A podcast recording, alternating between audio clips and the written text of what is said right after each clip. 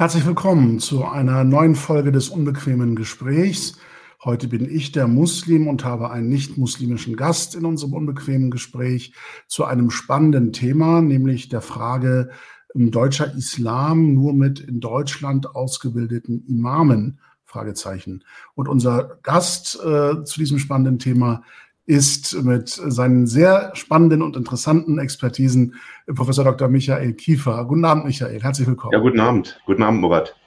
Ähm, ich ähm, freue mich, dass es uns gelungen ist, ähm, so langsam zum Jahresende nochmal über ein wichtiges Thema, das du ja auch öffentlich mit einer Stellungnahme nochmal angestoßen hast, und ähm, quasi in die öffentliche Debatte geworfen hast, äh, zu reden, nämlich der Frage, wie eigentlich äh, muslimische Geistlichkeit, Gelehrsamkeit sich strukturieren muss in Zukunft in Deutschland, damit es ähm, tatsächlich auch zu einer Beheimatung des Islam in Deutschland kommt, so spricht man ja ähm, oder beschreibt man häufig ja das Ziel oder dass so etwas wie ein deutscher Islam entsteht, also dass zumindest Muslime mit ihrem Glauben ähm, immer mehr zu einer Normalität in dieser Gesellschaft werden, als eine Facette dieser Gesellschaft und nicht als etwas Fremdes. Und bevor wir in diese Frage einsteigen, will ich dich dem Publikum noch mal kurz vorstellen.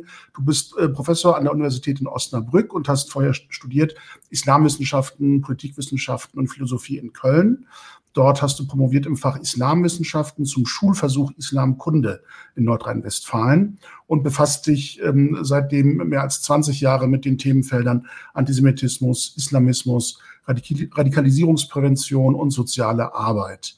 Hierzu hast du zahlreiche Publikationen vorgelegt, wie auch eben zu dem aktuellen Thema unseres Gespräches und hast im April 2021 den Ruf der Uni Osnabrück für die Professur Soziale Arbeit in der Migrationsgesellschaft mit dem Schwerpunkt muslimische Wohlfahrtspflege angenommen.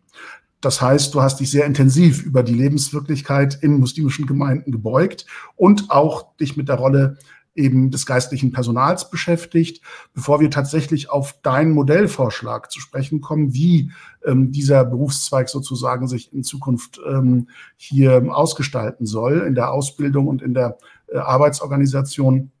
Kurz der Blick nochmal auf äh, den Titel unseres Gesprächs, den ich ein bisschen zugespitzt habe mit dem äh, ja etwas problematischen Begriff vielleicht deutscher Islam. Ähm, was verstehst du unter dem Begriff oder hast du ein Problem mit dieser Bezeichnung? Ja, diesen, äh, diesen Begriff der deutsche äh, Islam, äh, ich benutze ihn eigentlich nie äh, und bevorzuge eigentlich eher die Formulierung äh, der Islam in Deutschland. Und dafür gibt es äh, eigentlich zahlreiche Gründe. Der erste ist der, dass der Begriff der deutsche Islam, der suggeriert ja so etwas wie eine monolithische Formation von Islam, äh, in Deutschland, die es so natürlich nicht gibt. Das wissen wir ja alle ganz genau. Der äh, Islam in Deutschland ist außerordentlich heterogen. Wir haben äh, Muslime aus sehr verschiedenen Herkunftsländern, aus der Türkei, aus dem Maghreb, aus Bosnien und anderen Ländern. Wir haben Muslime, die hier sozialisiert sind, äh, äh, als Kinder von Zuwanderern und vieles andere mehr. Wir haben äh, den, den eher klassischen Islam, der in Verbänden organisiert ist. Wir haben aber auch äh, Menschen, die sich als muslimisch äh, betrachten, die nicht eben genau in diesen Verbänden organisiert sind und ganz andere Positionen vertreten. Und wir finden hier in Gänze betrachtet tatsächlich eine große Vielfalt. Deswegen ist der Begriff der deutsche Islam schwierig. Aber, und jetzt wird es dann vielleicht auch interessant, äh, natürlich haben wir hier spezifische Lebensbedingungen. Und natürlich haben wir einen besonderen Verlauf der Zuwanderungsgeschichte. Ähm, wenn wir ein ganz gewichtiges Datum nehmen, den äh, Oktober 1900, äh, 1961, das äh, Anwerbeabkommen mit der Türkei. Ähm, damit fing ja im Grunde genommen die Zuwanderung an von vielen Muslimen nach Deutschland. Und es war tatsächlich lange so, dass die Menschen, äh, die kamen, eigentlich wieder zurück wollten. Also man sprach, die Soziologen nennen das so schön, es gab keine Verbleiborientierung im ersten Jahrzehnt. Dies änderte sich erst ganz langsam mit dem Anwerbestopp. ab 1973 äh, wir hatten damals in Deutschland oder überhaupt im globalen Kontext eine gravierende Wirtschaftskrise. Äh, die Unternehmen machten keine Gewinne mehr äh, und die Unternehmen waren damals auch der Ansicht, wir brauchen keine ausländischen Arbeitnehmer in Deutschland. Eher, eher ist es so, dass wir weniger Arbeitskräfte brauchen und der Anwerbestopp war für die Menschen, die damals in Deutschland lebten, aus der Türkei kamen, aus äh, Italien oder woher auch immer, ein Schock, weil äh, ihre Lebensplanung war damit obsolet. Also man konnte nicht mehr so rotieren, ne? also ein paar Jahre in Deutschland sein, wieder nach Hause gehen, dann wiederkommen, wieder arbeiten. Und äh, es begann der Familiennachzug, der sogenannte Familiennachzug, also die Menschen, die hier äh, arbeiteten, äh, blieben hier, weil sie eben nicht ausreisen wollten, holten ihre Familien zurück. Und so haben wir dann ab der zweiten Hälfte der 70er Jahre auch eine veränderte Bedürfnislage in Bezug auf die Religionsausübung. Und damals wurden dann in der Tat schon Ende der 70er Jahre Stimmen laut, wir brauchen richtige Moscheen in Deutschland, also nicht diese Behelfsdinge, diese Räume, diese, äh, diese äh, Hinterhof-Moscheen, wie man das ja nannte. Wir brauchen einen richtigen islamischen Religionsunterricht und vieles andere mehr. Aber ähm, diese, diese Forderungen fanden zwar Gehör, aber man wusste nicht, wie sollte man damit umgehen. Weil Deutschland ist natürlich ein, ein Land, äh, das, wenn es um Religion geht, sich eher an den großen christlichen Kirchen äh, orientiert äh, und dies bedeutet dann ganz konkret, dass man Körperschaften hat, mit denen der Staat äh, etwas regeln kann. Ja, also sogar repräsentative Körperschaften, die über eine präzise mitgliedschaftliche äh, verfügen, wo man genau weiß, wer gehört dazu, wer gehört nicht dazu, wer ist hier sprechfähig, wer ist nicht sprechfähig und vieles andere mehr. Und das gibt es beim Islam nicht, bei den islamischen Organisationen nicht. Das hat einerseits theologische Gründe, denn ähm, in islamischen Ländern, in Ägypten oder wo auch immer, äh, muss man nicht Mitglied einer Religionsgemeinschaft sein, sondern äh, das Verhältnis ähm, von Gott zum, zum einzelnen Gläubigen ist unmittelbar bestimmt. Man benötigt keine spezifische Organisation für den Heilsweg, also so wie das im katholischen Glauben ja der Fall ist, ein Priester, der Sakramente spendet und vieles andere mehr. Das muss man äh, hier im Islam nicht haben. Und da wussten die Kultusbehörden, der Staat lange nicht, wie man damit umgehen soll. Ja, man dachte immer, naja, wir brauchen, wir brauchen so Verbände, wir brauchen ein, vielleicht idealerweise sogar einen großen Verband, mit dem wir das alle regeln können. Aber den gab es nicht. Ähm, sondern es bildeten sich dann ja ab der, ab der 70er Jahre eine Reihe von Organisationen. Die erste große Organisation, die entstand, war der Verband Islamischer Kulturzentren. Ähm, dann kam Milli Görrisch oder die Vorläuferorganisation von Milli Görrisch dazu. Und dann kam 1984 auch die DITIB. Äh, ähm, also der türkische Staat, Staat reagierte eigentlich relativ spät äh, erst auf die Zuwanderung und sagte, ja, wir, uns gibt es auch und wir wollen jetzt auch hier ähm, äh, in Deutschland äh, tatsächlich mit, mit, da, mit dabei sein. Ähm, aber äh, ähm, das Problem war, dass äh, das Religionsverfassungsrecht, so wie es sich darstellte, ja bestimmte Kriterien stellte für die Organisationen, äh, und die, äh, die waren nicht erfüllt. Äh, ich nenne nur mal ein paar. Ich bin kein Jurist, aber ähm, man muss dann doch ein wenig juristisch werden an dem Punkt.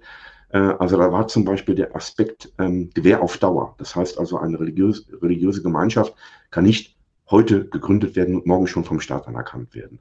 Sie muss über eine Kontinuität verfügen, über einen längeren Zeitraum bestehen. Dann ein weiterer wichtiger Aspekt in diesem Kontext ist der ähm, äh, das, äh, ich, ich nenne das mal das Ding der allseitigen Aufgabenerfüllung. Das heißt, eine Religionsgemeinschaft muss als solche auch umfassend für die Gläubigen tätig sein.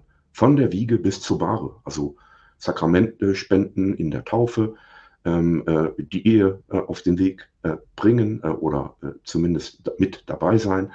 Und, beim, beim, und wenn der Mensch verstirbt, auch dafür Sorge zu tragen, dass er mit entsprechenden Ritualen ähm, äh, in die ewige Ruhe gebettet werden kann. Also das ist so sozusagen die Vorstellung, äh, die ähm, äh, hier die allseitige Aufgabeerfüllung meint. Und dann gibt es äh, noch, noch andere Dinge, nämlich äh, eine klare mitgliedschaftliche Struktur äh, und natürlich der Aspekt der Verfassungstreue. Also wenn der Staat mit Organisationen ähm, verhandelt oder Dinge mit ihnen regelt, ähm, muss diese Organisation natürlich auf dem Boden des Grundgesetzes stehen. Da hat man wirklich, man kann fast sagen, 20 Jahre lang gebraucht, also in Bezug auf den islamischen Religionsunterricht, bis man hier Regeln äh, gefunden, gefunden hatte. Äh, und äh, als man dann auch tatsächlich sagte, okay, wir wollen jetzt auch irgendwann mal islamischen Religionsunterricht machen, stellte sich dann im Weiteren die Frage, ja, wer soll denn unterrichten? Äh, wo kommen denn die Theologen her, die mus äh, muslimischen Theologen? Oder wo kommt die islamische Theologie her? Und ein ganz wichtiges Datum in unserem Kontext ist ähm, das Jahr 2010, wo der Wissenschaftsrat äh, seine wegweisende Empfehlung aussprach, es der Staat möge bitte äh, an verschiedenen Universitäten ähm, äh, islamische Institute gründen, die äh, sozusagen ein Akademisierungsprojekt äh, betreiben, äh, die akademisch ausgebildete Theologen heranbilden, die dann später bestenfalls auch als, als ähm, Imame in den Gemeinden tätig werden wollen. Ein löblicher Schritt, der, der in den letzten zehn Jahren ja auch sehr erfolgreich verlief. Wir haben mittlerweile acht oder sogar neun Institute, die, die Theologinnen äh, ausbilden. Nur stellt sich ein großes Problem. Wer stellt sie ein? Also wer stellt sie ein? Und da äh, können wir sagen, ja, die ähm, muslimischen Gemeinden stellen sie überwiegend nicht ein, weil sie kein Geld haben.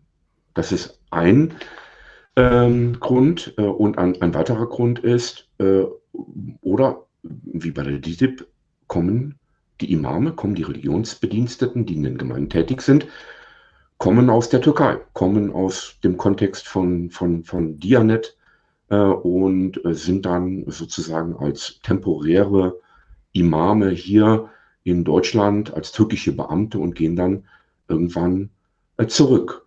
Und äh, ich, denke mal, wenn wir uns diesen langen Weg anschauen, also es sind ja jetzt sechs Dekaden, Muslime durch Migration in großer Zahl in Deutschland, dann ist diese Situation unbefriedigend.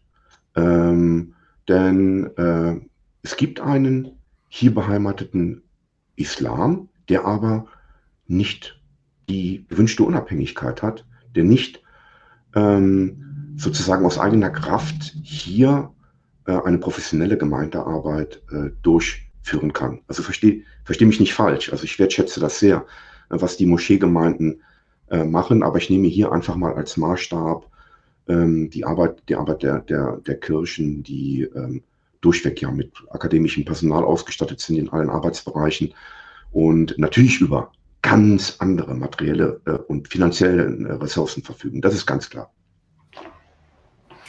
Ja, ich glaube tatsächlich, wenn man ähm, aus der ehrenamtlich geprägten, vor allem Praxis aus den Moscheegemeinden kommt und auch ähm, den viel zitierten interreligiösen Dialog allein der letzten 20 Jahre miterlebt, mitgestaltet hat, dann fällt einem sehr deutlich auf. Und das meine ich auch nicht despektierlich, sondern einfach als nüchterne Feststellung, dass ähm, die akademische Ausbildung, das Niveau des, des Allgemeinbildungshorizontes der ähm, Imame, die aus dem Ausland entsandt werden, nach Deutschland kommen, ähm, bei weitem nicht mit dem mithalten kann, was wir auf kirchlicher Seite als Gesprächspartner haben.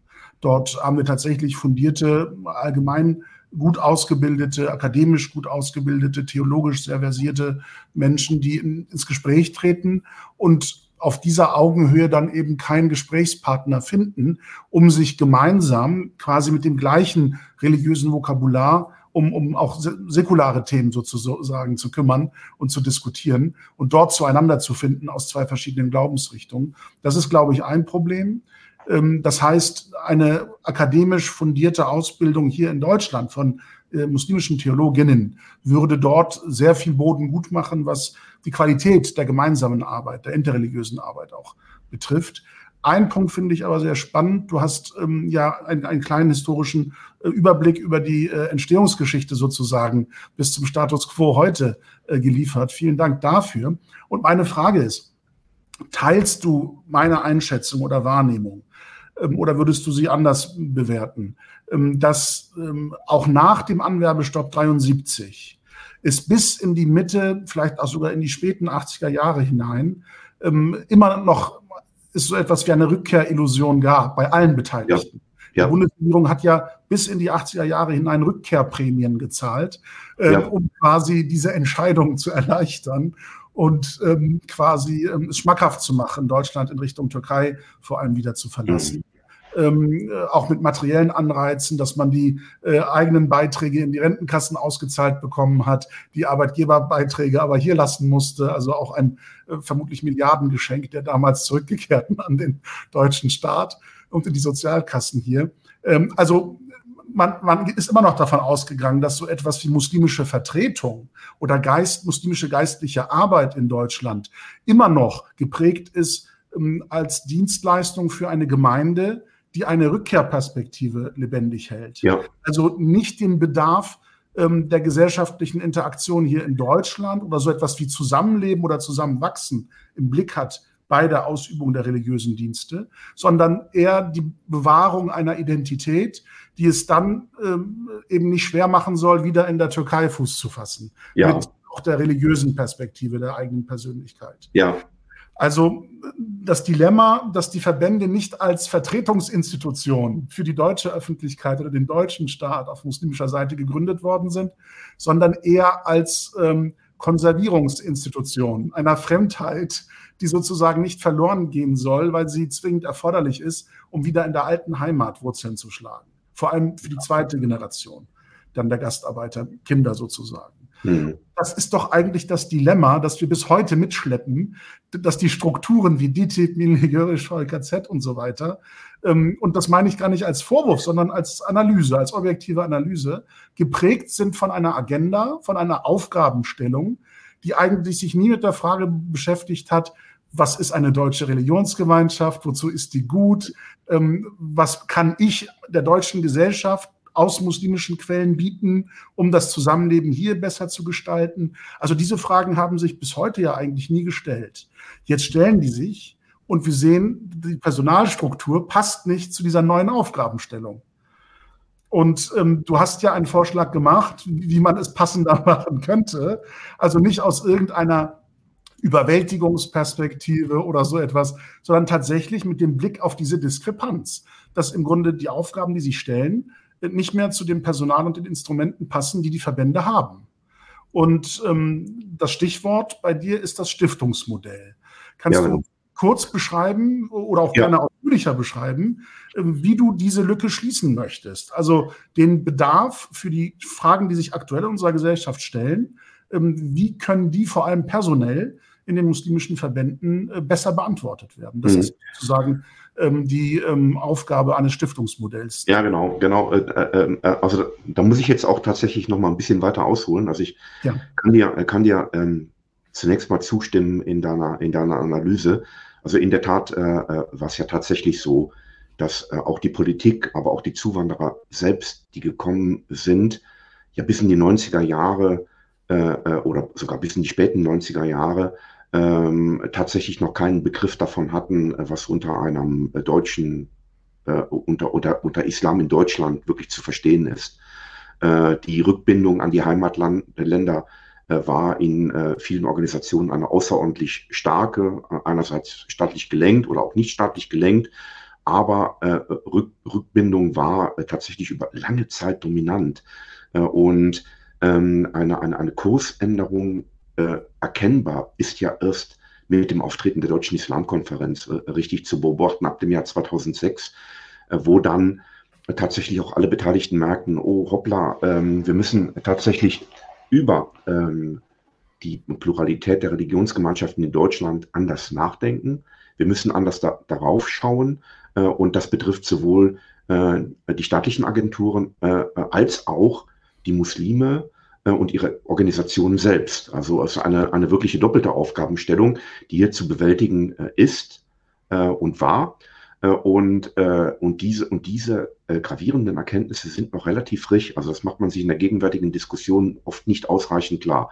Also man sieht 60 Jahre Zuwanderung, 60 Jahre Muslime in Deutschland, aber man verkennt tatsächlich die, die lange Verkennung des Sachverhalts. Äh, dass, äh, dass, äh, dass, dass sich hier in, in der Zuwanderung tatsächlich etwas ganz gravierend verändert hat. Ähm, und von, von, von, von daher ähm, kann, kann, kann man auch sozusagen den Status quo, wie er jetzt ist, tatsächlich auch erklären, aus, aus diesen Bedingungen heraus, die du ähm, beschrieben hast. Und jetzt nun das Zweite ist, tatsächlich, also wie, wie, können wir Fortschritte erzielen in diesem Prozess? Äh, die Islamkonferenz hat ähm, lösungsorientiert für bestimmte Sachthemen äh, in der Tat in den letzten Jahren seit 2006 einiges erreicht. Ein Modell, ein Kooperationsmodell für den islamischen Religionsunterricht, Anschlüsse für die muslimische Wohlfahrtspflege und einiges mehr. Und am 7. Dezember geht es, glaube ich, weiter. Aber eines hat sie nicht getan, die Islamkonferenz. Sie hat ähm, bestimmte Fragen nicht gestellt, die eine Kernproblematik betreffen. Äh, und äh, als eine Kernproblematik sehe ich an, äh, a, die Abhängigkeit vom Ausland vieler Moscheegemeinden. Hier wird immer wieder auf die DITIB verwiesen. Es ist aber nicht nur die DITIB alleine, sondern es sind durchaus auch andere Moscheegemeinschaften, die ähm, äh, in mehrfacher Hinsicht abhängig sind von äh, in, äh, im Ausland liegenden Ressourcen. Und es gibt die Problematik der, der pekuniären, ähm, äh, also, also der, nicht ausreichenden Finanzierung der Moscheegemeinden. Äh, die Ursache dafür ist, dass gewisse Professionalisierungen nicht stattfinden können. Ja, also dass der Status quo so bleibt. Das Ehrenamt ist vorherrschend in den Gemeinden. Also die Menschen engagieren sich wirklich großartig für ähm, äh, ihr, ihre, ähm, äh, ihre ähm, äh, Vereinsangehörigen, für die Menschen, die äh, Gottesdienste oder Beratungen auch in Anspruch nehmen. Das ist eine ganz tolle Arbeit, die hier geleistet wird. Ne? Aber man, man, man, das, das ist schon seit vielen Jahren so. Äh, und äh, wir kommen tatsächlich nicht zu einer Professionalisierung, eben weil dass zum Beispiel jetzt an den Universitäten ausgebildete Personal nicht eingestellt werden kann. Also wir haben ja mittlerweile Theologinnen, die bereits die Universität verlassen haben, die aber dann leider in den Bereich der Informatik wechseln oder nochmal was Neues studieren, Taxi fahren oder was auch immer machen, aber eben nicht ähm, das machen, was sie eigentlich ursprünglich gelernt haben äh, in ihrem Studium. Und da muss man die Frage stellen, wie kann, wie kann das anders werden? Und da habe ich mir einfach mal ein paar Gedanken gemacht äh, auf, auf der Grundlage dessen, wie die Bundesrepublik Deutschland äh, mit den Religionsgemeinschaften, also mit den großen Religionsgemeinschaften so umgegangen ist. Und es gibt hier äh, ein paar Besonderheiten, die äh, ja so in der Debatte offenkundig keine große Rolle spielen, was mich sehr wundert. Denn äh, die äh, christlichen Kirchen, also wir, wir, wir glauben ja immer, äh, sie leben ausschließlich von, von ihren von ihren Kirchensteuer, also von ihren Mitgliedsbeiträgen, die der Staat ja eintreibt äh, ähm, und da, also die sogenannte Kirchensteuer und dann weiterreicht. Äh, das ist ein Teil, aber es gibt tatsächlich auch eine staatliche Finanzierung, also die sogenannten Staatsleistungen. Und der Hintergrund dieser Staatsleistungen ist vollkommen abenteuerlich. Also, äh, und zwar äh, gab es mal einen französischen Kaiser, es ist ganz lange her, über 200 Jahre, im Jahr 1803, ähm, gab es so etwas wie den, äh, wie den Reichsdeputationshauptschluss und Enteignung von äh, Kirchen und dann äh, den Anspruch auf Entschädigung. Kein Mensch hat je genau ausgerechnet, für was entschädigt wird. Also es wird entschädigt. Und ähm, in der Weimarer Zeit sollte das schon abgeschafft werden. Es ist weitergemacht worden in der Bundesrepublik komplett jetzt seit Bestehen der Bundesrepublik. Und die, äh, und die, und die Ampelkoalition, Ampelkoalition jetzt äh, hat sich entschieden, ja, jetzt wollen wir das endlich mal ähm, auch abschließen. Aber wer jetzt denkt, dass man einfach nicht mehr zahlt, nein, so ist es nicht, sondern ähm, es ist von einer ultimativen Abfindung tatsächlich die Rede, die im 2 Milliarden Bereich äh, liegen soll. Also, oder anders formuliert, Steuerzahler hm, haben zuletzt ungefähr 600 Millionen Euro für die Kirchen bezahlt. Äh, und das Interessante ist übrigens auch die muslimischen Steuerzahler tun das. Ne? Also nicht nur, also alle, alle zahlen, alle zahlen dafür. Und da war äh, unser Gedanke jetzt, also auf und ich haben das ja äh, in unserem Buch mit ähm, publiziert. Mein Gott, wenn es so ist, dass der Staat über einen so, so langen Zeitraum so viel Geld für die großen christlichen Kirchen äh, bereitgestellt hat, sie mögen es auch gut verwandt haben, ich äh, mag ja alles sein, äh, dann könnte man doch auch analog dazu und in Relation dazu ähm, Finanzmittel auch für muslimische Gemeinden bereitstellen. Ja? Und wenn wir mal von diesen 600 Millionen ausgehen, und Relationen bilden äh, zur muslimischen Bevölkerung in Deutschland, käme man circa auf einen stattlichen Betrag von ungefähr 50 Millionen Euro äh, im Jahr. Ja, äh, also das wäre dann nicht mehr und nicht weniger als äh, die anderen bekommen. Äh, also so super genau habe ich das jetzt nicht gerechnet, ist ein, äh, ein Überschlag. und mit diesem Geld, wenn man es dann rechnet, könnte man, wenn wir, wenn wir akademische Gehälter in Anschlag bringen, ähm, also akademisch ausgebildete Imame mit einem Masterabschluss, könnten wir mit E13, könnten wir 800 Stellen in Deutschland problemlos finanzieren. Oder wenn wir, wenn wir so ein Modell äh, nehmen, ähm, dass die Hälfte der, äh, die Hälfte die Gemeinde zahlt, die Hälfte äh, der, der äh, wer auch immer, ähm, dann, dann wären es 1600 äh, Religionsbedienstete oder Imame, die wir damit finanzieren könnten. Und, und das wäre tatsächlich so ungefähr, also beim Halb- und Halbmodell wär, wären das tatsächlich wirklich fast nahezu alle Gemeinden in Deutschland, also die größeren zumindest, die dann mit professionellem, gut akademisch ähm, ausgebildeten Personal ausgestattet werden könnten. So, jetzt stellt sich natürlich die spannende Frage, hä? wie soll das gehen? Äh, es gibt auch so etwas wie die weltanschauliche äh, Neutralität des Staates. Der Staat kann ja nicht direkt Geld an äh, irgendwelche Religionsgemeinschaften geben. Das verstößt doch gegen, gegen die Dinge, wie wir sie gemeinhin so sehen. Ja, da würde ich sagen, das ist in der Tat so. Man, kann, man kann das nicht einfach so weitergeben. Und da kam uns der Gedanke, das ist, ein, das ist zunächst auch nur, nur mal eine Idee, die man natürlich prüfen muss, ob sie gut funktioniert. Aber uns kam dann die Idee, es könnte doch so etwas geben wie eine unabhängige deutsche Moscheestiftung, eine Stiftung, die gebildet wird von Muslimen, von muslimischen Männern und Frauen, ähm, die, die unabhängig sind, also das heißt, die nicht vom Staat eingesetzt werden, die nicht äh, von den Verbänden eingesetzt werden und die quasi Sachverwalter eines Finanzzuschusses wären, der an die Gemeinden weitergeleitet wird.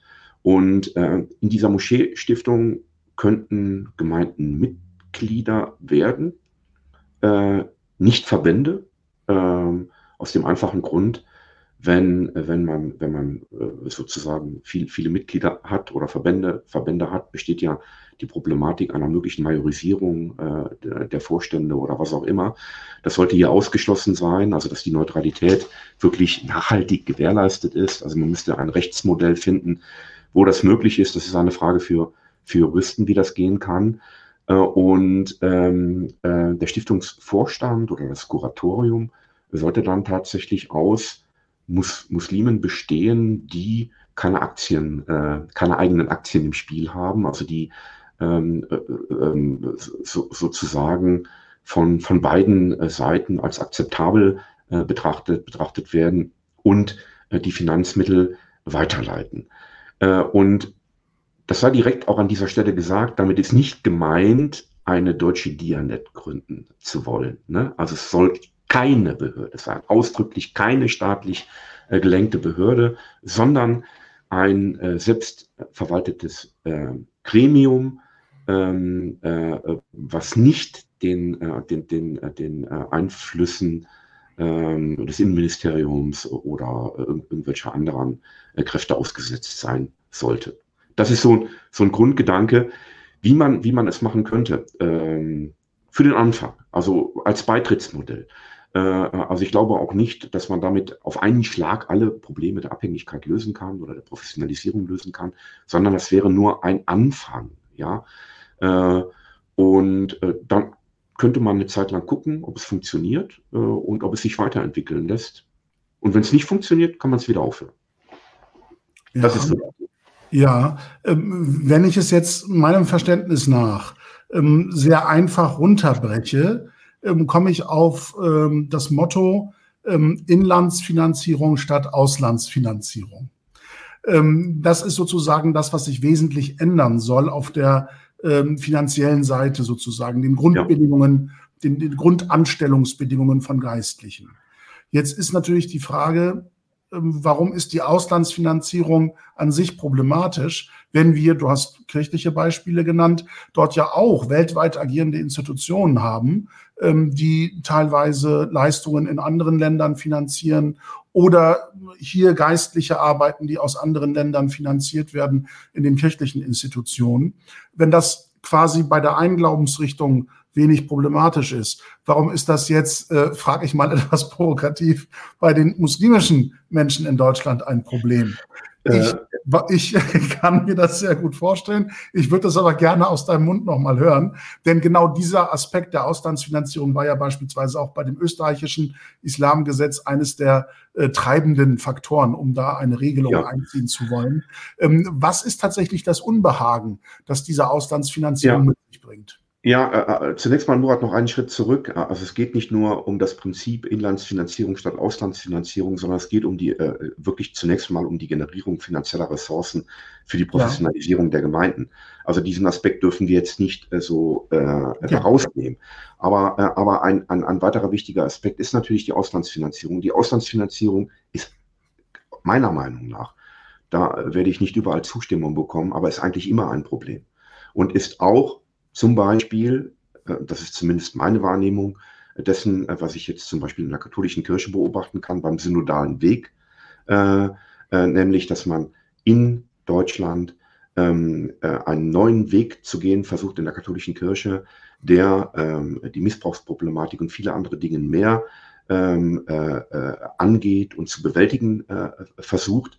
Und hier wird man tatsächlich ähm, in gewisser Hinsicht ja ausgebremst vom, äh, von, vom Vatikan, äh, die äh, den synodalen Weg äh, offenkundig ja mit einer gewissen Skepsis äh, beobachtet äh, und auch die Personalpolitik des Vatikans im Erzbistum Köln stößt auf massive Widersprüche bei den, den Angehörigen der katholischen Kirche im Bistum, im Bistum Köln. Also es gibt dort ungemein viel Protest.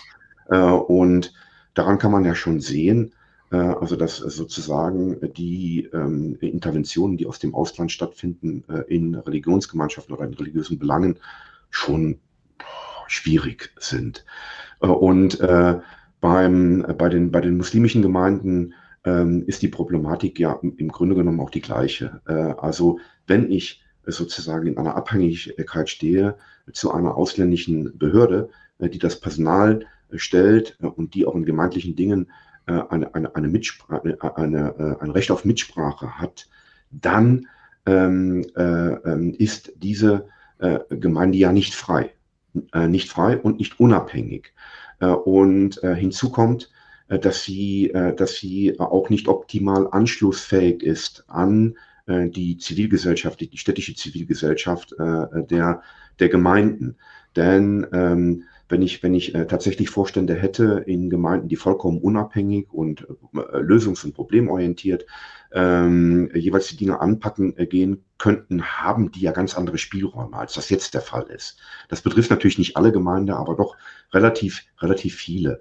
Und, äh, und wenn Unabhängigkeit äh, gegeben wäre, bin ich der festen Überzeugung, äh, setzt das auch tatsächlich viele Potenziale frei und, äh, und ermöglicht neue Engagementformen, ja nicht nur äh, im Kontext der klassischen äh, Gemeindearbeit, sondern auch zum Beispiel äh, im, im Kontext der Muslimpflege.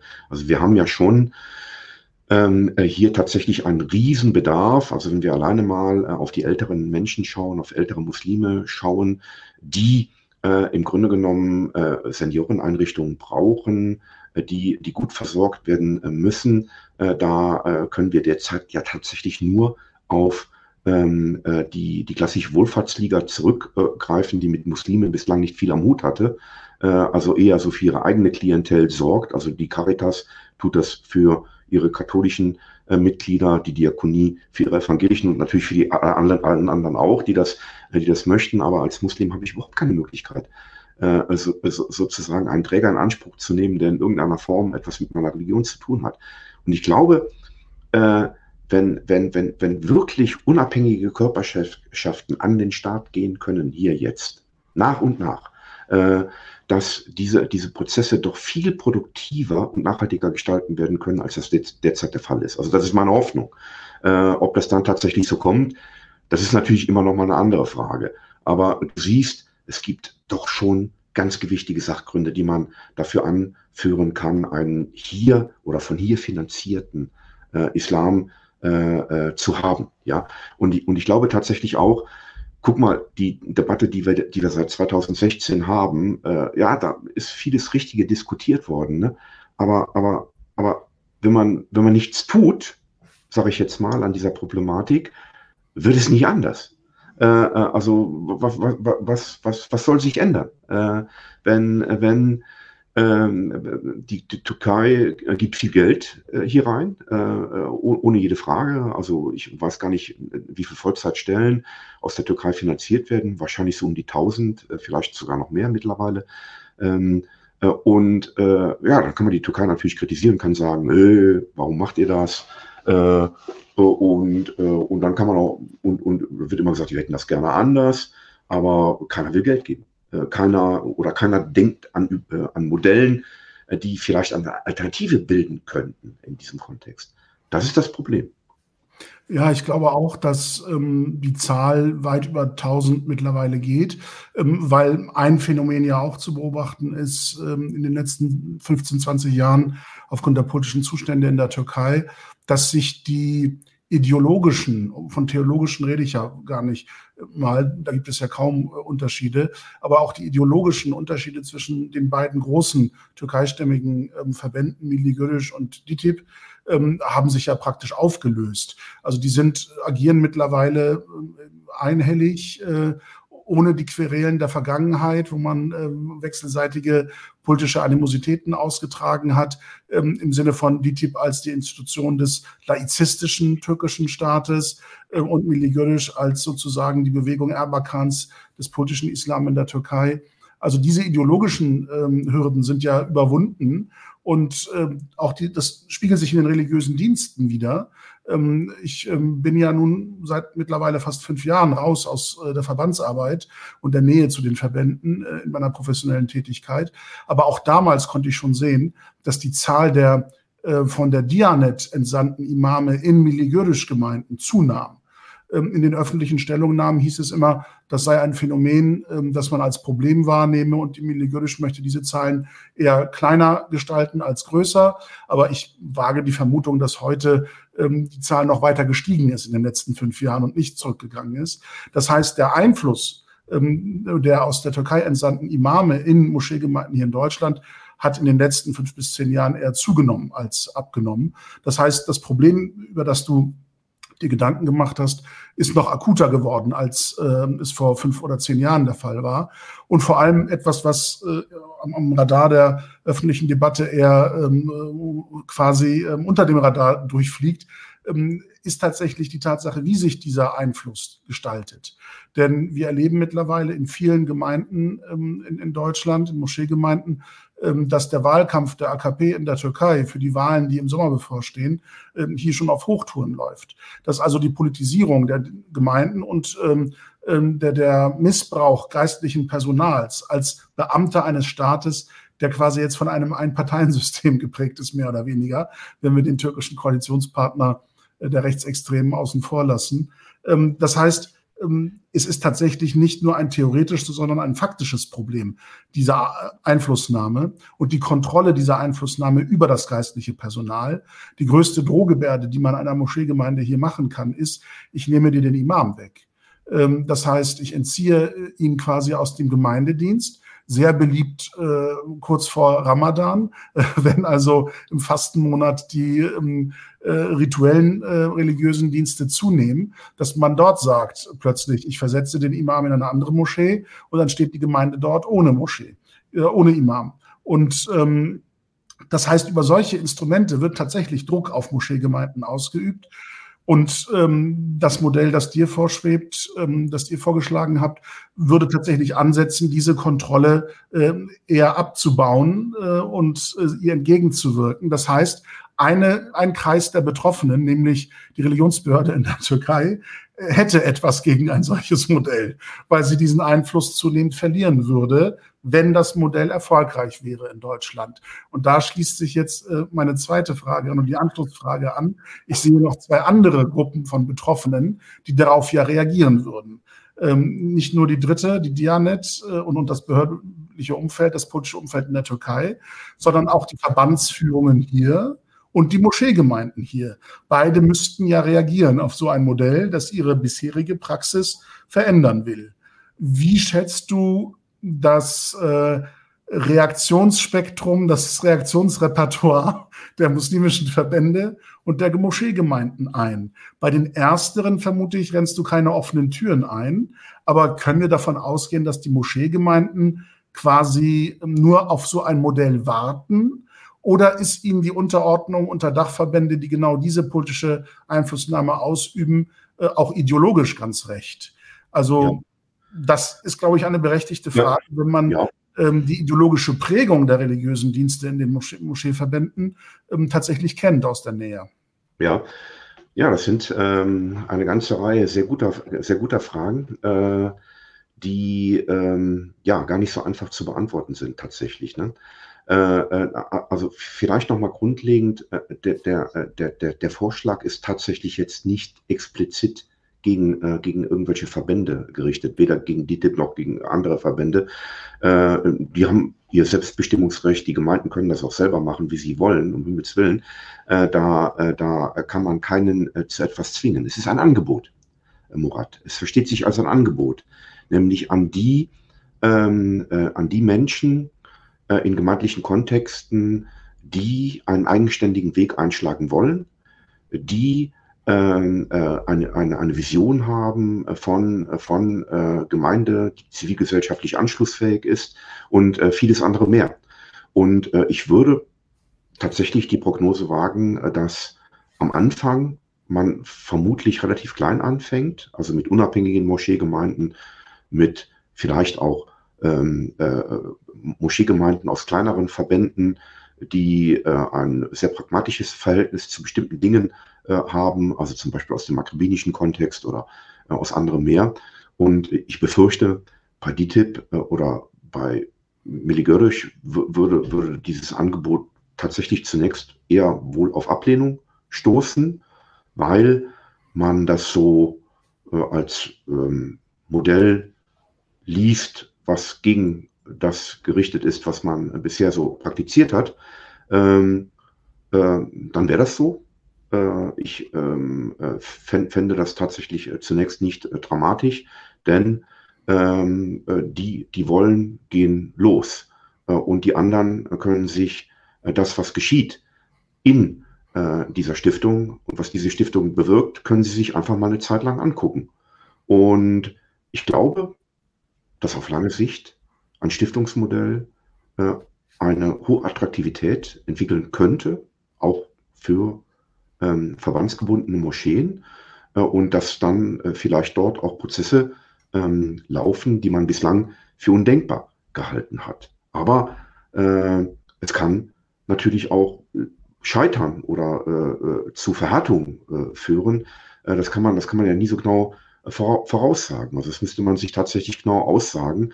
Äh, äh, nee, müsste man sich tatsächlich genau an, anschauen. Eine, also, oder anders formuliert, eine Erfolgsgarantie dafür gibt es nicht. Aber es wäre tatsächlich ein Versuch, der ein Grundproblem erstmalig wirklich zu lösen versuchte. Das ist äh, das Besondere. Also du merkst, äh, ich selbst habe zu meiner Idee einen verhaltenen Optimismus. Dieser ist auch geboten, weil das Feld ist kompliziert. Also das wissen wir auch.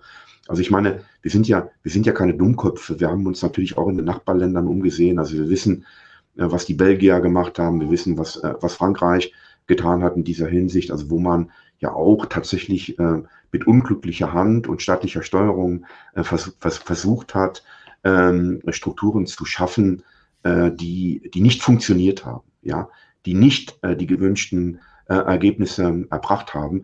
Äh, und hieraus kann man auch lernen. Äh, also eben genau der Aspekt der Unabhängigkeit der Stiftung also hier wirklich ein solides Rechtskonstrukt zu wählen, was, was den Ansprüchen aller möglichst gerecht wird. Ähm, da kann man schon tatsächlich einiges einfließen lassen aus den Erfahrungen der Nachbarn. Aber wie gesagt, also wie es dann verlaufen wird, ich weiß es nicht. Es ist ein Experiment.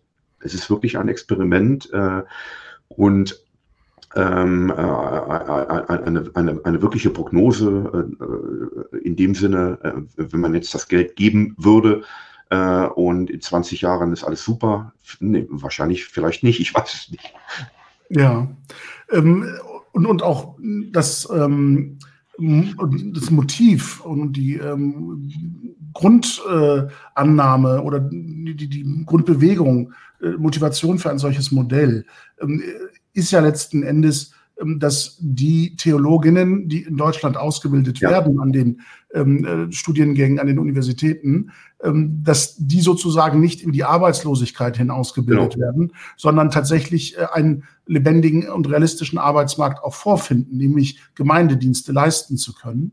Ähm, die, die, die Frage ist dann natürlich, sie konkurrieren momentan ja auch, ähm, zumindest theoretisch, wenn nicht praktisch, ähm, mit dem Angebot, das die Verbände machen. Ähm, wobei das ja weniger ein Angebot ist, sondern sozusagen ein Monopol, das sie momentan ähm, äh, leben ähm, oder umsetzen. Das heißt, eine Moscheegemeinde hat die Wahl zwischen einem ideologisch geprüften, für gut befundenen, ins Ausland entsandten aus der Türkei Imam und einen hier akademisch ausgebildeten, kritisch reflektierenden Theologen oder Theologin aus Deutschland. Ähm, wie schätzt du die Landschaft ein? Wie attraktiv ist dieses Angebot in Konkurrenz zu dem bestehenden Modell? Ja, das ist äh, wieder ein Blick in die Zukunft äh, und ein, äh, ein Blick, der mit einer gewissen ja, äh, Kaffeesatzleserei zu vergleichen wird. Ich glaube, wir haben, äh, man hätte eine Chance. Äh, denn ähm, die, äh, also wir dürfen nicht vergessen, äh, dass, dass, dass sich auch in den Gemeindeum, äh, Gemeindeumfelden der jetzigen Moscheen viele junge Menschen sind, die, die etwas machen wollen, die Vereine gründen wollen zu ganz verschiedenen Zwecken im sozialen Bereich in, oder, oder auch die Gründung neuer Gemeinden. Und ähm, die Impulse, die hier sind unter den, unter den jungen äh, Muslimen, die gilt es äh, äh, zunächst einmal auch mit gewissen Erfolgsaussichten zu versehen, nämlich, äh, dass sie tatsächlich ähm, die, die, die Möglichkeit hätten, äh, auch entsprechende Finanzmittel in Anspruch zu nehmen, um ihre Ideen realisieren zu können. Ähm, wir, wir, wir, dürfen, wir dürfen nicht vergessen, also es hat ja äh, auch zum Beispiel, wenn, wenn, wenn wir uns Beispiel, beispielsweise mal die Kinder, ähm, die Kindergärten an, äh, schauen, äh, die Entwicklung der Elterninitiativen in den äh, in Anfang der 70er Jahre. Damals gab es keine, gab es keine Kindergärten, die von, von Eltern selbst gestaltet und verwaltet wurden. Und es gab dann eine richtige Gründungsbewegung neuer, neuer Vereine, die dann gesagt haben, ja, hier, wir wollen, wir wollen, wir organisieren das selber. Wir sind für uns selbst zuständig. Wir empowern uns und bringen diese ganze Geschichte auf den Weg. Warum soll so etwas tatsächlich nicht auch äh, in, ähm, äh, in, äh, bei jungen Muslimen äh, äh, möglich sein. Also wie gesagt, im Moment äh, ist es ja so, unsere Absolventinnen, was können sie machen? Also sie können eine wissenschaftliche Karriere anstreben und promovieren und schauen, dass sie dann vielleicht auch dauerhaft auf eine, eine Professur erreichen, aber so viele gibt es ja äh, bedauerlicher, bedauerlicherweise nicht. Oder sie gehen in angrenzende Bereiche. Äh, äh, äh, ja, schauen, schauen, dass sie bei Stiftungen arbeiten oder, oder, oder was auch immer. Auf jeden Fall machen sie aber eigentlich nicht das, wo, wozu sie originär ursprünglich mal ausgebildet äh, worden, worden sind. Äh, und ich glaube schon, dass hier viel Potenzial ist. Also wenn ich mir, wenn ich mir anschaue, äh, ich unterrichte ja seit zehn Jahren an eben genau solchen Instituten. Wenn ich mir anschaue, äh, heute unsere, unsere Studierenden, mit welcher Energie die bei uns anfangen und äh, äh, wie wissbegierig sie sind und äh, wie sehr sie ähm, äh, äh, tatsächlich auch inmitten der Gesellschaft stehen und sich mit vielen Themen äh, auch, auch befassen. Das, äh, das, das ist sehr ermutigend äh, und das stimmt mich auch hoffnungsvoll, dass hier tatsächlich auch wirklich neue Schritte äh, gegangen werden können. Und umso wichtiger ist es, dass der Staat ganz klar über Umwege, direkte Finanzierungen sind nicht möglich, ähm, Ressourcen bereitstellt, die äh, eben genau diesen guten Ideen auch die Möglichkeit bieten, äh, dass daraus etwas wird. Das ist äh, so meine, meine Hoffnung, die ich mit diesem äh, Vorschlag ähm, verbinde. Ich will weder deiner Hoffnung noch der Zuversicht dieses Modells irgendetwas äh, beschneiden. Ähm, ich, ich ähm, versuche nur einige Gedanken zu formulieren, ähm, von denen ich glaube, dass sie ähm, die, die, Schwierigkeiten der Umsetzung nochmal ähm, ja. deutlich werden lassen. Ähm, ich bin absolut bei dir äh, und, und, unterstütze die Idee, zumindest es zu versuchen, ein, ein alternatives Angebot bereitzuhalten und zu gucken, wie attraktiv ist es, wie wirkt es und wohin wirkt es hinein. Denn selbst wenn es in Anführungsstrichen scheitern sollte, hat das ja auch eine Aussagekraft im Hinblick auf die muslimische Landschaft, ihre Struktur und Beschaffenheit und ihre inhaltliche Ausrichtung dieser Gesellschaft gegenüber. Und dann hätten wir zumindest einen Erkenntnisgewinn, ähm, der im Grunde einen Mehrwert darstellt zu, dem, zu den Fragen, die wir uns heute stellen.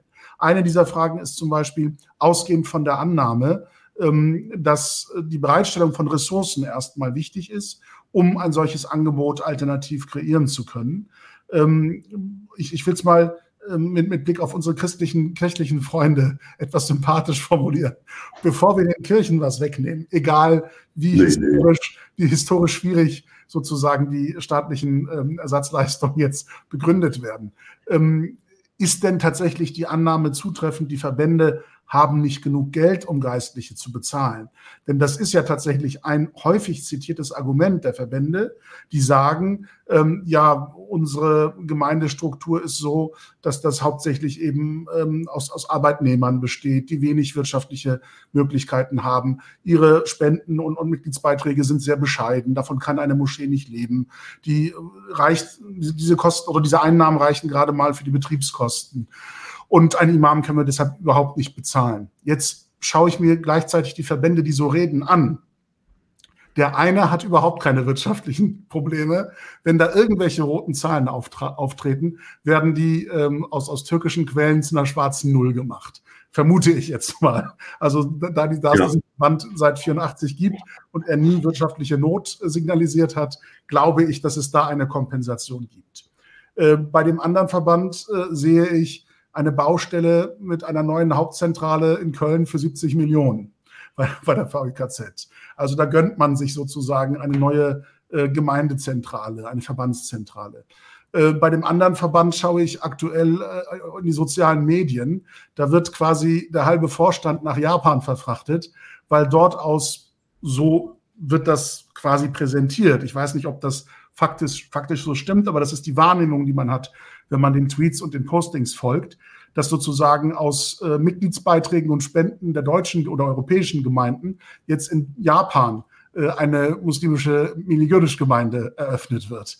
Also so knapp scheinen die Ressourcen nicht zu sein, dass man nicht auch sagen könnte, für interessierte Gemeinden stellen wir ein Budget zusammen für die Finanzierung von Theologinnen, die hier in Deutschland ähm, ja. ihr Studium abgeschlossen ja, haben. Ja, ja, äh, also äh, ne, also äh, so unmöglich wäre es nicht. Ja. Und die Tatsache, dass es nicht passiert, dass die Mittel anderweitig verwendet werden, ähm, zeigt mir schon ein Problem auf. Also, dass man sich wohlfühlt in dem Modell, das momentan etabliert ist. Und dass es diese Kontrolle, der man unterliegt, dass die gar nicht als so schlecht wahrgenommen wird oder so als nachteilig mhm. wahrgenommen wird. Das heißt, das Angebot müsste tatsächlich im Rahmen eines solchen Stiftungsmodells ähm, in deutliche Konkurrenz zu dem treten, was momentan etabliert ist. Ja. Und, ja. Äh, also zunächst einmal, äh, Murat, ich habe absolut keine Einblicke in die Finanzen ja. äh, ir irgendwelcher Verbände. Ich weiß überhaupt nicht, äh, welche Gelder die erwirtschaften, welche, welche Spenden hier fließen, äh, welche, welche finanziellen Ressourcen zur Verfügung stehen.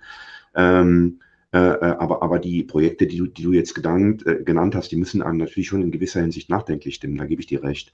Aber, jetzt äh, kommt das Aber, ähm, äh, ich habe schon ein bisschen Einblick in andere Strukturen. Also wenn ich, ähm, äh, wenn, ich, wenn ich mir das betrachte, ähm, äh, wenn wir uns die ähm, Seelsorge anschauen, also die Notfallseelsorge, die Krankenhausseelsorge und vieles andere mehr, ähm, so äh, äh, und, und da glaube ich äh, den äh, Gemeinden tatsächlich auch, äh, dass sie tatsächlich nicht das Geld haben, um ähm, hier Stellen äh, zu, zu, äh, zu finanzieren.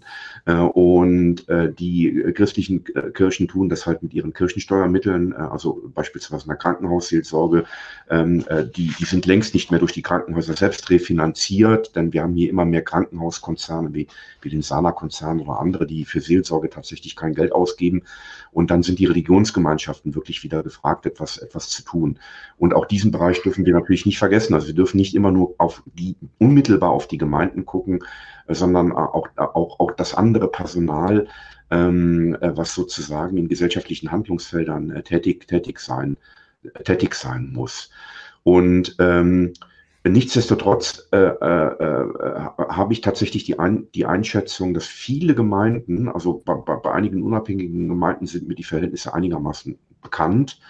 Äh, und hier weiß ich tatsächlich, äh, dass, äh, dass nur ein kleiner Teil derjenigen, die die gemeindlichen Dienste in Anspruch nimmt, tatsächlich auch Mitglieder sind und wirklich Geld bezahlen für für, für, für die Gemeinden und die, und die, und die, und wenn es einen Imam gibt oder wenn es Religionsdienste gibt, sind die Gehälter wirklich sehr bescheiden, äh, die hier äh, ähm, äh, gezahlt werden. Also es sind wirklich dann auch überwiegend Idealistinnen, äh, die hier äh, arbeiten, also die mit, mit, mit, mit, mit ganz geringen Finanzmitteln äh, dann dort, äh, dort tätig sind und äh, selbst kaum äh, ein Auskommen haben aufgrund äh, dessen, äh, was die Gemeinden ihnen bezahlt.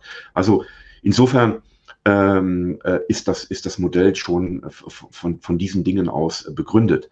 Äh, das, das andere ist, dass das Geld, ja, bei DTIP, Dianet, natürlich äh, kann hier nichts anbrennen, äh, wenn man einen Staat äh, im Rücken stehen hat, äh, der äh, sozusagen alles regelt und macht. Und es mag tatsächlich auch so sein, dass sich viele in genau einer solchen Konstellation wohlfühlen. Aber andererseits weiß ich auch, dass viele sich auch nicht wohlfühlen in genau dieser Konstellation, denn wer lässt sich schon immer gerne sagen, was er tun soll? Und, äh, und wer äh, ist auf die Dauer damit zufrieden, dass er wenige Bewegungsräume hat, wenn er die Dinge anders machen möchte? Äh, also da denke ich mir, äh, ist ähm, der Gedanke, äh, wenn ich so tätig bin, ich habe eine Alternative zu dem, was da ist, ist attraktiv. Ja, dann kann ich mich entscheiden. Ich kann sagen, hey, nee, ich finde das hier super. Ich mag den Verband. Äh, ich finde das alles gut, was er da macht. Ja, dann äh, klar, natürlich ähm, äh, weitermachen und bleiben. Äh, aber wenn, wenn, wenn jemand sagt, nee, äh, ich möchte, ich möchte einfach was anderes. Ich habe hier andere Vorstellungen und äh, ich nutze jetzt die Möglichkeit und gehe meinen eigenen Weg. Ja, fantastisch. Dann kann man das jetzt machen. Noch kann man es nicht machen. Also ich kenne ich kenn, ich kenn tatsächlich auch den einen oder anderen Verein, der in den letzten Jahren gegründet worden ist. Ähm, sie kommen nicht vorwärts. Äh, also sie kriegen, sie kriegen vielleicht mal ein bisschen Projektgeld von der, von der Deutschen Islamkonferenz oder von anderen, äh, vom, vom äh, Bundesfamilienministerium mal für das eine oder andere Projekt. Aber damit kann man, äh, damit kann man äh, ke keine, keine wirklich nachhaltige Arbeit aufbauen. Und vor allen Dingen, äh, kann man nicht mit professionellem Personal arbeiten, denn äh, äh, am Ende ist es dann doch wieder das Ehrenamt, was hier gefordert ist. Und am Ende ähm, äh, macht man das, was man immer schon getan hat, nämlich viel arbeiten für irgendwelche Dinge äh, und äh, wie immer wenig Geld. Da stimme ich dir uneingeschränkt zu. Ähm, meine kritischen Betrachtungen oder Schlaglichter, die ich werfe, sollen ja gerade in unserem Gespräch dazu dienen, ähm, auch ähm, dem Publikum aufzuzeigen, wie die Landschaft beschaffen ist, welche Ecken und Kanten es gibt, an denen jeder Versuch der Verbesserung sich erstmal reiben muss. Und das hat eben auch eine gewisse Wirkung auf die Idee oder das Konzept eines solchen Stiftungsmodells. Ähm, ich glaube tatsächlich, dass man diese Idee unterstützen muss, nicht nur in ihrer tatsächlichen Umsetzung, sondern auch in ihrer Flankierung. Denn der Grundgedanke ist es ja, ähm, auch ökonomische Unabhängigkeit erstmal ähm, zu initiieren um inhaltliche Arbeit fördern zu können, äh, die möglicherweise nicht mit dem 100 Prozent übereinstimmt, was bislang von den Verbänden vorgegeben wird. Und wenn man sich die Gemeinden anschaut, ist die Realität ja so beschaffen, dass sie auch aktuell ähm, Verbandsbeiträge zahlen müssen an den Bundesverband, also Abgaben auch haben, eine gewisse Kostenlast haben. Wenn der Imam kommt, dass die gewisse Kostenposition des Geistlichen auch aus eigenen Vereinsmitteln bestreiten müssen, möglicherweise ihm eine Un Unterkunft stellen mhm. sozusagen ja. aus der Immobilie, die sie dort betreiben. Also statt Mieteinnahmen zu kassieren, stellen sie quasi die Wohnung kostenfrei, mehr oder weniger, dem Imam zur Verfügung oder zu eben sehr ähm, vergünstigten Konditionen. Also all diese Zugeständnisse und Verluste macht ja eine Gemeinde auch durch die faktische ähm, gegenwärtige Konstellation bis hin zu der Tatsache, dass viele, viele Gemeinden ähm, im Grunde fremde Schulden tilgen, um überhaupt eine Moschee haben zu können. Das heißt, sie erwerben eine Immobilie oder bauen auf einer alten ja. Immobilie und ähm, das Eigentum ist auf den Bundesverband eingetragen. Das äh, Darlehen, um Baukosten und Erwerbskosten zu finanzieren, zahlt aber die Moschee. Also äh, und Moscheegemeinde, der Verein vor Ort. Ähm, also die Menschen zahlen auf eine in Anführungsstrichen fremde Schuld, erwerben im Gegenzug dafür ähm, keinen Gegenwert der Gegenwert kommt dem Bundesverband zugute.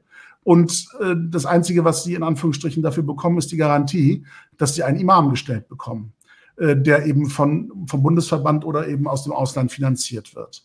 Und äh, diesen Deal weniger attraktiv zu machen.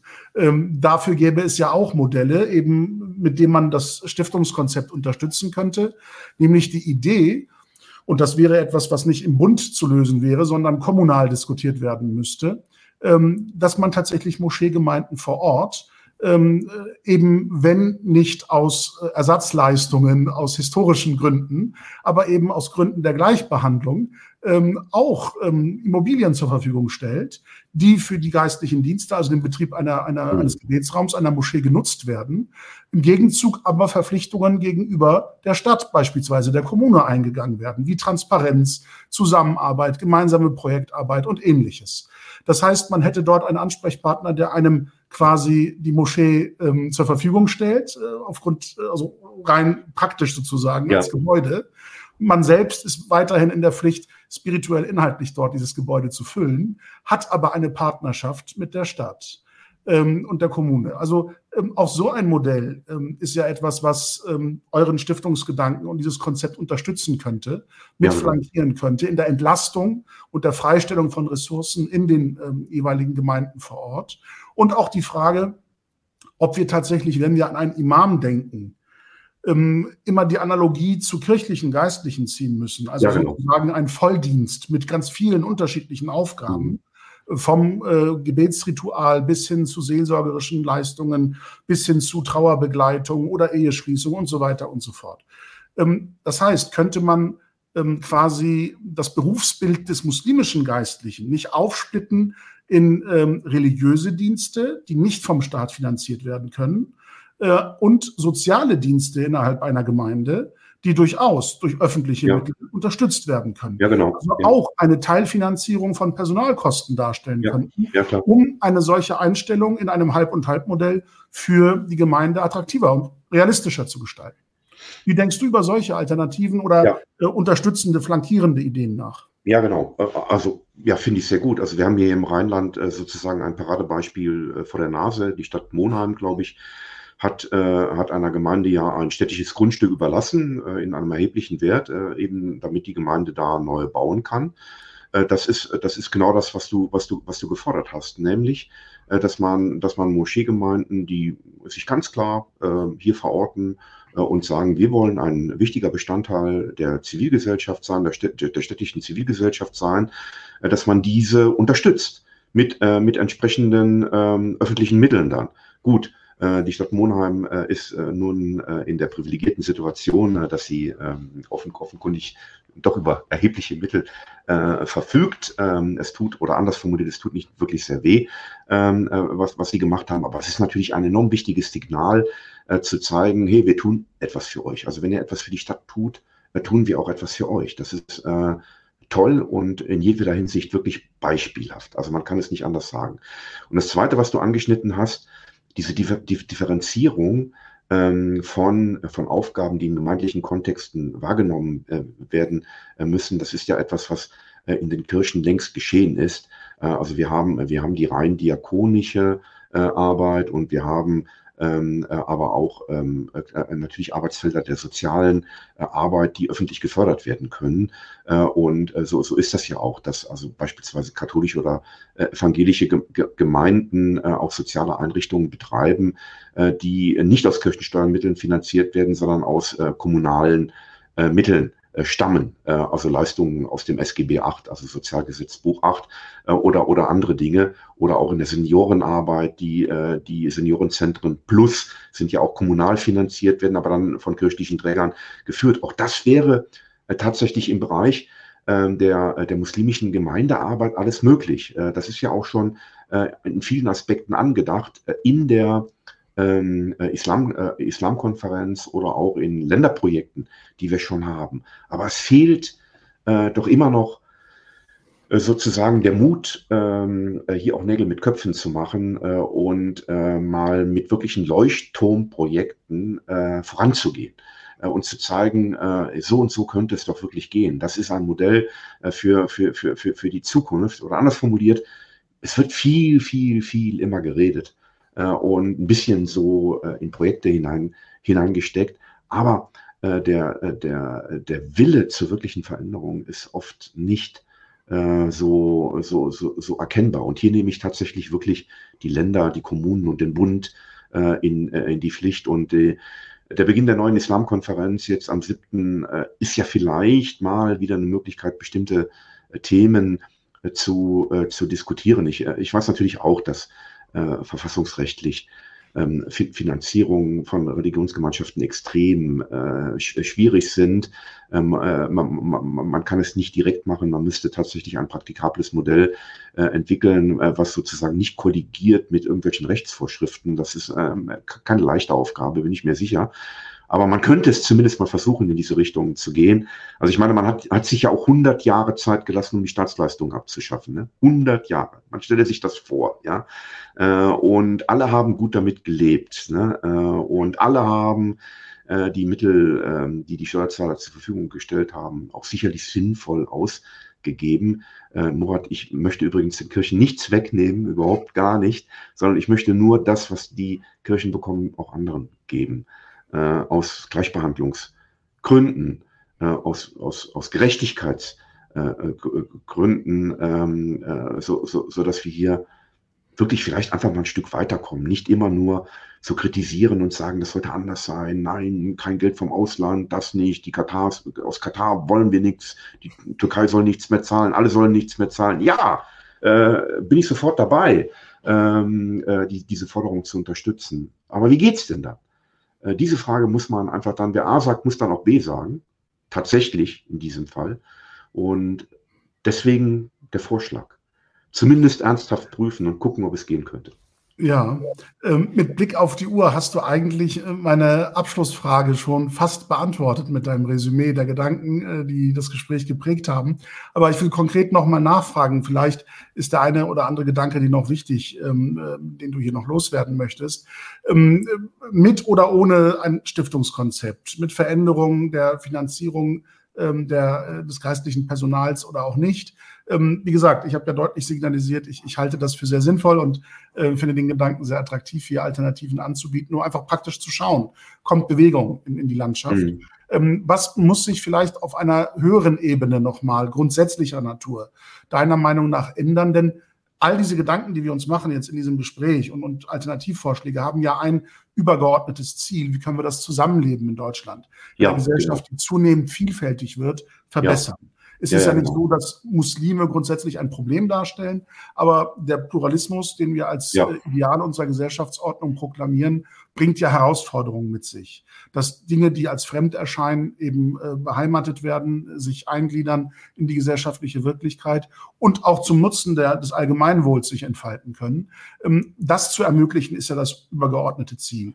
Und um das zu erreichen, was muss sich deiner Meinung nach auf Seiten der muslimischen Vereine und Verbände ändern? Und auf Seiten der deutschen Religionspolitik, um ja. diesem Ziel dienlicher ja. hinzuarbeiten. Ja, genau. Ähm, da habe ich eigentlich ziemlich klare äh, Vorstellungen. Also zunächst einmal, was äh, die muslimischen Verbände äh, betrifft, ähm, wäre es wünschenswert, wenn man deutlich mal über den Tellerrand gucken kann. Ne? Denn äh, ich habe ich hab äh, manchmal den Eindruck, dass man doch sehr also mit seinen eigenen Dingen befasst ist äh, und äh, nicht das Große und Ganze äh, immer so äh, ablegt. Ne? Also wirklich ähm, die, die gesellschaftliche Entwicklung in der Bundesrepublik Deutschland, wie sie derzeit ist, die extremen Belastungen, denen wir ausgesetzt sind, einerseits durch, den, durch den Krieg, den schrecklichen Krieg in der Ukraine, äh, die Fluchtmigration, die ja vermutlich im Laufe des Winters wieder erheblich zunehmen wird. Also wenn Russland so weitermacht und äh, es keine Elektrizität, kein Wasser mehr gibt im Januar oder Februar, was soll das werden? Hilfe, da kann, können die Menschen ja nur weggehen. Äh, und, äh, und, und das Zweite ist die Pandemie äh, jetzt drei, drei Jahre. Dann ähm, äh, die Klimakatastrophe im Süden, also auch die Fluchtmigration aus dem Süden wird erheblich zu, zunehmen. Der Druck, der Migrationsdruck wird tatsächlich immer weiter steigen. Und das sind alles Themen natürlich auch, mit denen sich auch Muslime und muslimische Verbände wirklich befassen müssen. Also wie, wie kriegen wir, Murat, du hast es gesagt, wie kriegen wir Zusammenhalt hin? Das ist, das ist, eine, das ist nicht nur eine Frage für, für das Innenministerium oder für, für irgendwelche Kirchen, äh, sondern es ist eine Frage, die alle ähm, qualifiziert äh, beantworten ähm, müssen. Und das bedeutet dann vielleicht auch, dass man die Foki verschieben muss. Ne? Also, dass, äh, dass wir ähm, wirklich ähm, schauen, was sind die äh, bedeutsamen gesellschaftlichen Fragen. Ähm, womit müssen wir uns befassen und womit müssen wir uns vielleicht nicht befassen.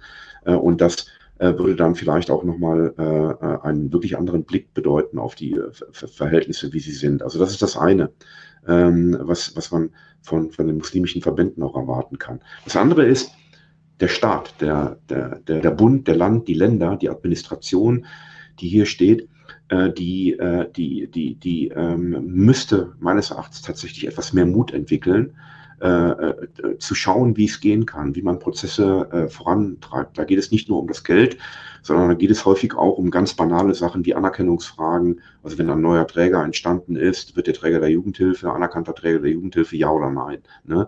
Lasse ich ihn in, in den exklusiven äh, Kreis kommunaler Träger hinein oder nicht? Und vieles andere mehr.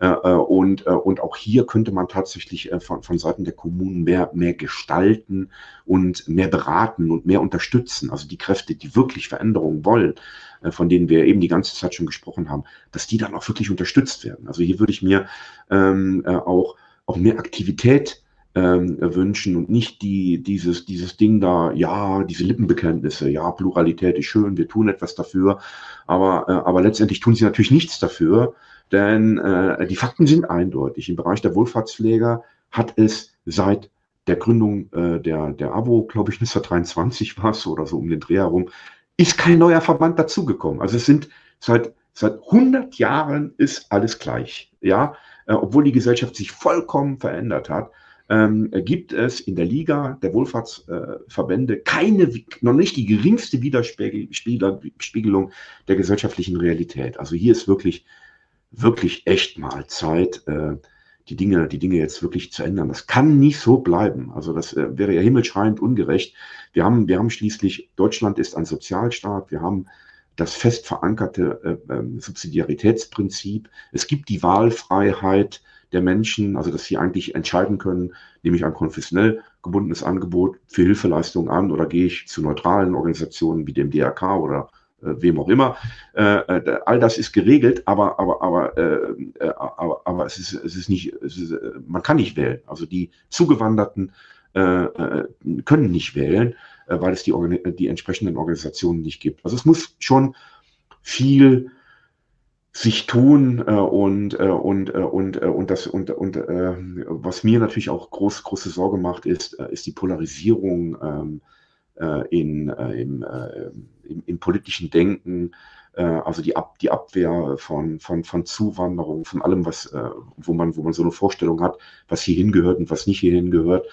Da droht vielleicht ja auch noch einiges zu kommen in den nächsten Jahren. Also ein Blick nach Italien zeigt ja, dass die Dinge sich sehr schnell ändern können.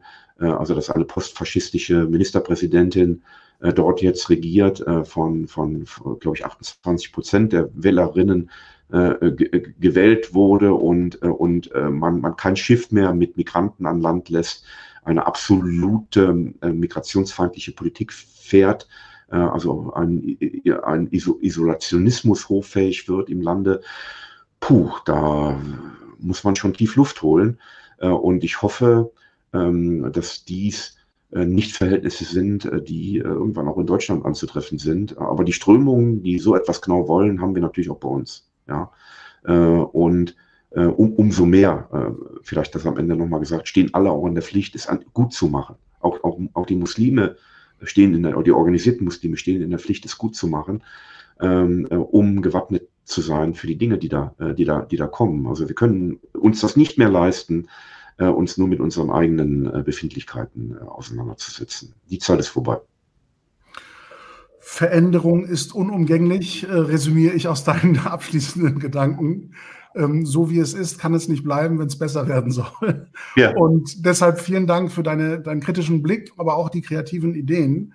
Ähm, mit denen nicht nur eben Problemdarstellungen ähm, skizziert werden, sondern auch Lösungsideen präsentiert werden. Ich hoffe, dass dem Gespräch ähm, viele interessiert zuschauen und zuhören, das ein oder andere vielleicht auch für die eigene praktische Arbeit mitnehmen, egal ob auf muslimischer oder nicht muslimischer Seite. Ich glaube, für jeden war etwas dabei, wo man ansetzen kann, es gut äh, zu machen oder besser zu machen als bisher. Und in dem Sinne danke ich dir herzlich für die Teilnahme am unbequemen Gespräch, ähm, das für dich hoffentlich nicht unbequem war, auch wenn wir teilweise unbequeme Fragen äh, erörtert haben. Und ähm, ich danke dir für deine Teilnahme und die Ideen und ähm, deine Gesprächsbeiträge. Herzlichen Dank. Und äh, dem Publikum wünsche ich ähm, einen guten Jahresausklang.